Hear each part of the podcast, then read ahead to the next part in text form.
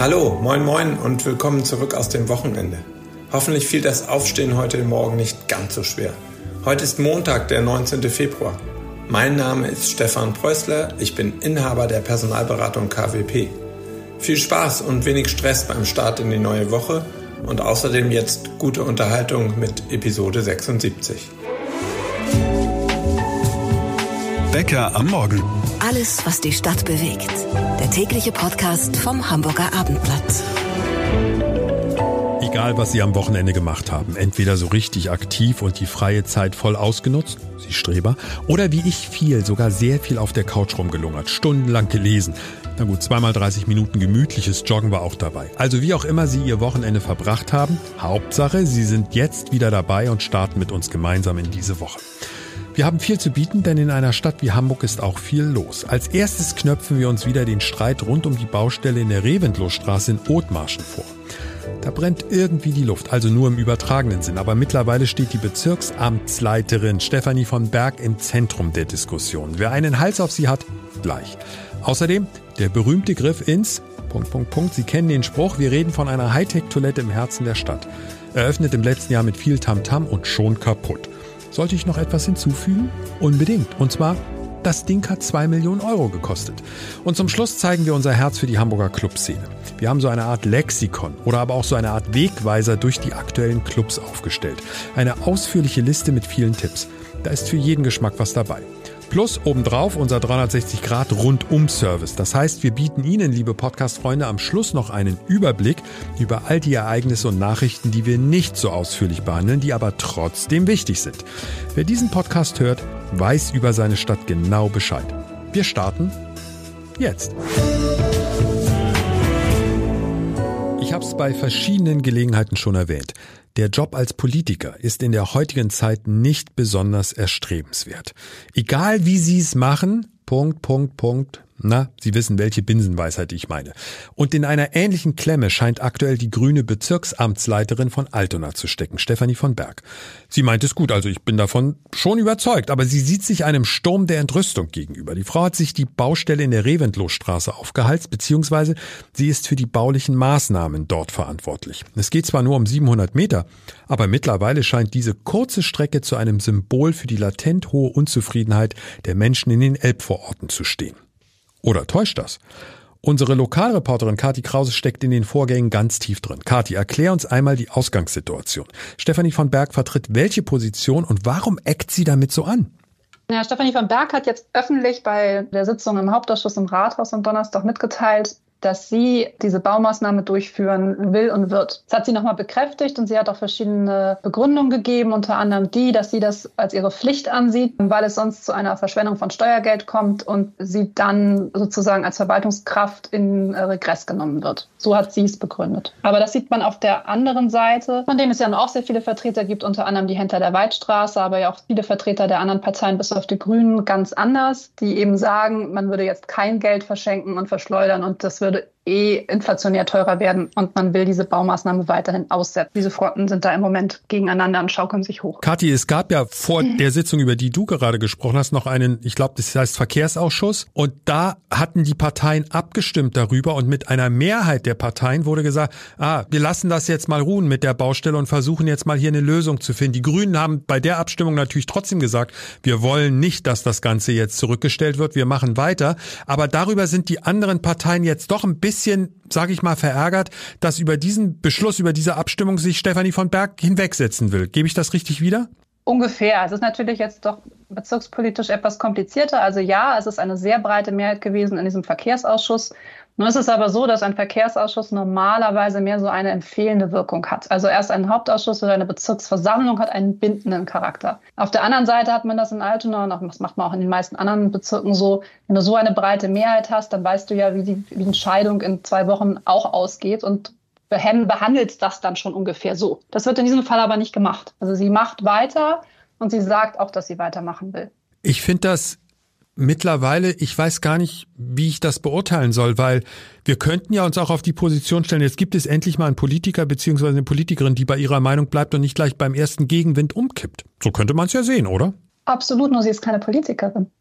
also ja, ich, ich möchte das auch nicht bewerten. Ich, sie hat sehr viel Beifall für eine Rede. Sie hat eine Rede in diesem Ausschuss gehalten und hat erklärt, dass man standhaft sein muss und dass man auch verlässlich sein muss. Nur sie ist in dem Fall ja eine Verwaltungskraft. Sie ist die oberste Verwaltungsspitze und eben eigentlich nicht Politikerin. Und es war immer Brauch in Altona, dass man das eben auch in dem Sinne, natürlich gibt es bestimmte Punkte, wo man dann doch vielleicht eine Note sieht, aber es ist im Groben immer so gewesen, auch davor, ne, in der, es gab ja schon SPD oder FDP, Bezirksamtsleiter, dass sich alle mitgenommen fühlen müssen. Sonst kannst du ja auch nicht mit den Politikern zusammenarbeiten. Du musst ja mit allen arbeiten und nicht nur mit den, in dem Fall jetzt Grünen oder der FDP oder der SPD. Was könnte denn die Lösung sein? Weil ich habe so ein bisschen das Gefühl, nicht nur bei dieser Geschichte, aber das ist exemplarisch vielleicht, dass sich Menschen, wenn sie heutzutage erstmal auf der Zinne sind, nur noch schwer mit einem Kompromiss abspeisen lassen. Also sie bestehen mhm. oder beharren sogar auf der kompletten Umsetzung der eigenen Forderung. Weißt du, dieser Wille zu sagen, ja gut, wir müssen jetzt hier eine Lösung finden und natürlich läuft das auf einen Kompromiss hinaus. Ich habe das Gefühl, dieser Wille geht verloren. Aber auf beiden Seiten. Ne? Ich weiß, was du meinst. Ich finde das bei dieser ganzen Geschichte, wenn man sich mal überlegt, um was es geht, sind 700 Meter Straße. Wenn Eigentlich so lächerlich. Jahren, ja, wenn du so vor zehn Jahren so ein Bauprojekt gemacht hättest, da wäre nichts gewesen. Man muss halt natürlich immer so ein bisschen das Umfeld sehen mit diesen verschiedenen Baustellen. Die Nerven liegen offenbar blank. Und es wird aus dieser Baustelle etwas ganz anderes. Es geht ja plötzlich ums Prinzip.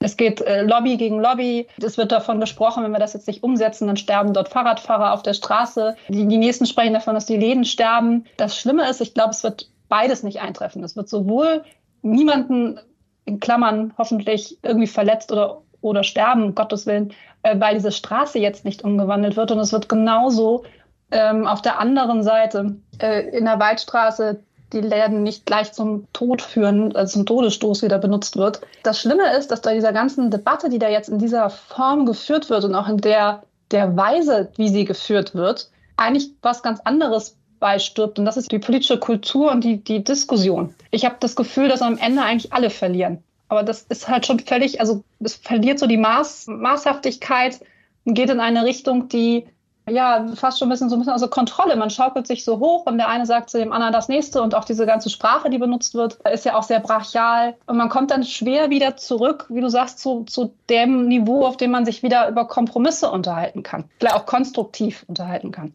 Okay, Stefanie von Berg ist keine klassische Politikerin, das habe ich jetzt gelernt, aber trotzdem, Kathi, für dich als Beobachterin, hast du das Gefühl, weil sie sitzt ja am Ende am längeren Hebel, trotzdem ähm, geht sie auf die Leute zu, ringt sie um einen Kompromiss oder sagt sie, ich habe hier eine Idee, ich habe hier eine Vision und ich bin der Meinung, das ist das Beste für diesen Stadtteil, für die Menschen, die dort leben. Und da kommen wir jetzt nicht drum rum, wir ziehen das durch. Also sie sucht das Gespräch jetzt. Sie hat sich sowohl mit den IG Waldstraßenleuten, also den Händlern und betroffenen Ärzten etc., die in dieser Waldstraßen-IG beteiligt sind, getroffen vielleicht etwas spät, wäre vielleicht an einem anderen Zeitpunkt etwas besser gewesen. Sie geht auf die Leute zu. Sie hat eine sehr umjubelte Rede gehalten. Aber ich würde das auch nicht an einer Person festmachen, auch wenn das, glaube ich, so ein typischer Trend ist. Es sind ja viele Beteiligte in dieser ganzen Geschichte. Ne? Sie ist zwar die Führungskraft, aber im Endeffekt gibt es viele Fachbereichsleiter, Projektleiter, Politiker, die sich in all diesen bewegen. Und dann muss man eben abwägen, was der, der beste Weg für alle ist. Ne? Und im Moment sind eben eine Mehrheit der Politiker der Meinung, dass es ein anderer Weg ist. Und jetzt gibt es eben eine andere Richtung und da muss man sich natürlich auch fragen, wie viel Schaden richtet man an, wenn man jetzt diesen politischen Mehrheitswillen da mit juristischen Mitteln austrickst oder ausbremst, lassen wir es mal ausbremsen nennen. Ich glaube, wie gesagt, dass alle da eher Schaden nehmen und vielleicht mal zurückkommen auf den Punkt, wir reden von 700 Metern und wie kriegen wir das jetzt hin, dass alle zufrieden sind. Das wäre natürlich die beste Lösung, klar. Danke an unsere Lokalreporterin Kati Krause. Übrigens, wir vom Bäcker am Morgen Team haben vor ein paar Tagen unser Interesse für ein Interview bei Stefanie von Berg hinterlegt. Bisher haben wir aber noch nichts gehört, keine Rückmeldung. Aber vielleicht hört sie uns ja gerade oder jemand hört uns, der sie kennt und sagt ihr nochmal Bescheid. Nicht, dass die Abendblattmehl im Spam-Ordner gelandet ist. Irgendwie eine Hamburgensie, aber leider mit einem negativen Dreh. Wir sprechen jetzt über ein Hightech-WC. Kosten schlappe zwei Millionen Euro. Mitten in der City. Eröffnung zum Tag der deutschen Einheit. Und ich nehme die Pointe ein bisschen vorweg. Unser Lokalreporter Alexander Berthold im Studio. Du willst mir jetzt nicht sagen, dieses Wunderwerk der Technik ist schon kaputt. Das stille Örtchen ist quasi stillgelegt, äh, unfreiwillig muss man sagen. Oh ähm, du hast recht, im Oktober wurde die Toilette am Gerd-Hauptmann-Platz ähm, eröffnet, barrierefrei, mit Fahrstuhl, ähm, wirklich top äh, modern und äh, seit Und die Stadt war sehr stolz drauf, also es wurde richtig groß auch präsentiert. Ich hab, erinnere mich auch an die Berichterstattung, das war schon was. Der Termin war bewusst gewählt, weil viele Gäste aus Deutschland, aus Europa und die wollten sagen, hey, moderne Toiletten in Hamburg gehen auch und äh, ja, jetzt seit 3. Januar ist äh, sie zu, äh, weil es einen massiven Wasser Schaden gibt. In den Gemäuern ist es ziemlich feucht und jetzt ist die äh, Hightech-Toilette bis auf weiteres erstmal gesperrt. Also, dass Technik kaputt geht, das ist ja jetzt keine Überraschung. Das kann schon passieren. Ich lässt ja hier einfach so drauf los und ähm, halt jetzt mal ein bisschen an mich. Das, das, seien wir mal fair, konnte die Stadt das ahnen? Ist das ein Planungsfehler, wenn du jetzt sagst, die, das Gemäuer ist feucht? Nun, diese Toilettenanlage gibt es seit dem Jahr 1900 ungefähr und die wurde dann immer mal wieder modernisiert. Die ist unterirdisch. Dass da Grundwasser ein Thema werden kann, ist jetzt nicht sensationell überraschend. Aber es ist natürlich ein fatales Zeichen, dass nach drei Monaten bereits wieder diese Anlage geschlossen werden musste.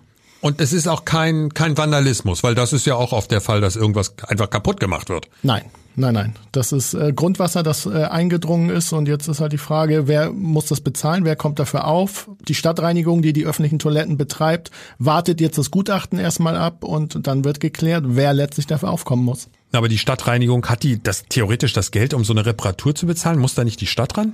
Nein, also die Betreiber werden da glaube ich nicht in Regress genommen. Ich denke, dass es dann eher in Richtung Bauunternehmen geht, die das äh, letztlich ähm, errichtet haben. Aber die Stadtreinigung hält sich bedeckt und sagt, wir wollen jetzt erstmal das Gutachten abwarten, wie groß der Schaden ist, was nötig ist, ob neue Wände aufgebrochen werden müssen ähm, das wird sich jetzt in den nächsten Wochen klären, aber die Eröffnung oder Wiedereröffnung, muss man ja fast sagen, steht im Moment völlig in den Sternen. Oh, ich hätte einen Terminvorschlag. Tag der deutschen Einheit kann man ja normal machen, wenn es schon so gut lief. Oder zur Fußball-Europameisterschaft, da haben wir auch viele Europagäste hier. Ich behaupte, danach wäre sie sofort wieder kaputt. Ja, absolut. Also stille Örtchen bleibt erstmal stillgelegt. Lustig, aber auch irgendwie total ärgerlich. Lokalreporter Alexander Berthold, vielen Dank. Darüber sprechen wir immer wieder bei Bäcker am Morgen. Der Hamburger Clubszene ging es schon mal besser. Finanzieller Druck, Nachwirkungen von Corona oder aber im schlimmsten Fall der Club muss umziehen, weil die Fläche wegfällt. Stichwort Sternbrücke. Lasst uns mal ein bisschen Werbung für unsere Clubs machen. Da passt eine neue Top-10-Liste, die wir auf abendblatt.de gestellt haben. Mit dahinter steckt unsere Kulturredakteurin Birgit Reuter. Diese Liste, also ich finde, die sieht schon nach viel Arbeit aus. Nun wollen wir aber auch nicht rumjammern. Journalisten dürfen auch mal ranklotzen, aber im Ernst. Als ich diesen Artikel entdeckt habe, Birgit, dachte ich, Hut ab, da steckt viel Herzblut drin. Ja, Clubkultur ist ja gerade im Moment ein großes und auch heißes Thema, weil ja eben zum Beispiel durch die Sternbrückenclubs Ende des Jahres einige Spielstätten weggefallen sind. Das Molotow ist von der Schließung bedroht. Das heißt, die Stadt diskutiert da auch drüber und wir haben uns gedacht, wir wollen einfach mal diese unglaubliche Fülle aufzeigen, die es in Hamburg gibt. Also Top 10 ist deswegen auch jetzt nicht unbedingt eine Bestenliste, sondern eher eine Anregung, sich auch einfach mal in die ganzen Läden in Hamburg wieder reinzuschmeißen. Und Birgit, als ich die Liste durchgeguckt habe, ich war erstaunt, wie vielfältig das ist. Das hat man ja nicht immer sofort parat. Deswegen finde ich, ist diese Liste allein schon, um sie durchzugucken, total spannend. Und was ich auch richtig gut fand, ihr habt euch sehr viel Gedanken gemacht über Kategorien, in die ihr die Clubs eingeteilt habt. Also meine Lieblingskategorie, sage ich gleich, ist hart, aber herzlich. Da geht's natürlich um Hardrock. Genau. Das ist das Head Crash und da sind die härteren Töne zu hören, die härteren Riffs. Wir haben aber zum Beispiel auch äh, die Kategorie Techno, da ist das äh, Südpol, äh, das ist dann eher schon so ein bisschen im Osten der Stadt. Also das heißt auch nicht alles findet auf St. Pauli statt. Man darf auch gerne mal in die Stadtteile gehen, zum Beispiel freundlich und kompetent. Das liegt da bei der Munzburg auf der Ecke. Also Überall. Und das, das finde ich einen total guten Hinweis, weil ich glaube, oder zumindest stelle ich mir das so vor, Menschen, die natürlich wie du, du bist in der Szene total verwurzelt, du bist da viel unterwegs. Du legst auch selbst auf, in welchem Club? Das ist die Barkasse Frau Hedis Tanzcafé. Die ist seit 20 Jahren auf der Elbe unterwegs und das ist so eine richtig musikalisch bunte Wundertüte. Ist auch sehr, sehr, sehr zu empfehlen, wenn man Besuch hat. Ja, aber du steckst da halt ganz tief drin und ich glaube, dass viele Menschen, die gelegentlich mal weggehen und und sich ab und zu mal aufraffen und sagen, okay, ich warte jetzt bis 22, 23 Uhr, bevor da irgendwas los ist. Die meisten werden immer denken, es konzentriert sich mindestens auf die Innenstadt, wenn nicht auf St. Pauli. Und das ist ja nicht so. Nee, das ist überhaupt nicht so. Also wir haben zum Beispiel als ganz kleinen feinen Club auch die Hebebühne dabei. Die liegt versteckt in einem Hinterhof in Ottensen, also so ein paar Meter entfernt von der Fabrik. Das kennen vielleicht Leute schon eher so als Veranstaltungszentrum. Und das ist eine ehemalige Autowerkstatt, deswegen Hebebühne. Und da finden jetzt tolle Konzerte statt. Singer-Songwriter, Pop, das ist äh, wunderbar. Ja, und vor allem deswegen ist diese Liste halt so gut. Du hast es am Anfang angesprochen. Die Clubszene in Hamburg ist zwar lebendig und vital, aber sie steht schon schwer unter Beschuss, oder? Die Situation ist nicht einfach. Die Situation ist nicht einfach. Die Freiräume werden immer weniger. Es ist natürlich auch gerade auf den Innenstadtlagen ein wahnsinniger kommerzieller Druck. Das heißt, das sind Filetstücke. Da wollen dann im Endeffekt vielleicht auch mal die Investoren hin. Und es war aber auch noch nie einfach, weil es gab immer schon bürokratische Auflagen. Es gibt Probleme wegen Lärm, weil Clubs werden nicht so als Kulturorte eingestuft wie jetzt meinetwegen Theater. Das hat ganz viel baurechtliche Gründe und da kommt ganz viel zusammen, was so Clubbetreibende auch alles auf dem Zettel haben müssen. Ja, und als ich deinen Artikel auf abendblatt.de dazu gelesen hatte, war ich über diesen Punkt tatsächlich, der war mir nicht so bewusst, dass es in der Stadt immer enger wird, also immer mehr verdichtet heißt es ja mittlerweile und dass deshalb auch immer mehr Probleme mit dem Lärmschutz auftritt, weil ein Club ist nun mal laut. Wenn die Leute rausgehen, wenn sie die Tür aufmachen, eine rauchen wollen, was auch immer, vor der Tür das Bier trinken wollen oder sich einfach nur unterhalten, dann scheppert und kracht es halt aus dem Club raus und die Anwohner sind genervt, egal ob sie jetzt spießig sind oder nicht. Das sind einfach Probleme. Darüber habe ich mir zum Beispiel, also ich habe mir darüber nie Gedanken gemacht. Genau, in der Stadt wohnen halt viele Menschen, es wohnen viele unterschiedliche Menschen und da muss man natürlich auch Kompromisse finden. Das heißt, die Clubs müssen zum Teil nachrüsten was dann Dämmung angeht, für Schallschutz etc. Also das sind alles Sachen, die noch mitgedacht werden und die die Gäste natürlich nicht unbedingt mitdenken, wenn sie da einen tollen Abend haben in so einem Laden. Nee, das ist ja auch völlig klar. Wenn du hingehst, willst dich unterhalten, willst du, willst du Spaß haben und Entertainment erleben und es ordentlich krachen lassen. Also von daher kann ich doch einfach jetzt mal so direkt sagen, wir vom Hamburger Armblatt haben ein großes Herz für die Clubszene und deswegen auch diese Liste, oder? Unbedingt, unbedingt. Und ich kann auch nur dazu auffordern, einfach mal rauszugehen. Also zum Beispiel auch in so einen Club wie Smolotov. Da kann man tolle Entdeckungen machen, Newcomerinnen und Nachwuchsbands sich anschauen und kann vielleicht so in fünf Jahren sagen, wenn die dann größere Hallen spielen, ich war dabei im kleinen Molotow und habe die noch mit ganz wenigen anderen Leuten gesehen. Also, einfach mal den, wie ich finde, tollen Überblick der Hamburger Clubszene auf amplat.de checken. Und ich nutze die Gelegenheit und sage, unsere Kollegin Birgit Reuter legt nicht nur auf. Sie ist nicht nur Kulturredakteurin, sie hat auch ihren eigenen Podcast beim Abendblatt, nämlich den Harry Potter Podcast Lumos. Nicht schlecht, Birgit. Wir hätten noch einen Hinweis. Wie heißt es so schön? In eigener Sache. Wir bekommen immer von Hörern die Rückmeldung, dass unser Podcast morgens von Apple sehr spät bzw. mit viel Verzögerung hochgeladen wird. Das heißt, Sie können Bäcker am Morgen dann nicht schon ab 6 Uhr hören, wie es eigentlich geplant ist, sondern teilweise erst um 8 oder 9 Uhr. Wie gesagt, falls Sie die Podcast-App von Apple nutzen, das ist total ärgerlich, aber wir haben das leider nicht in der Hand. Und mit einem Konzern wie Apple über so ein Detail zu sprechen, gestaltet sich schwierig.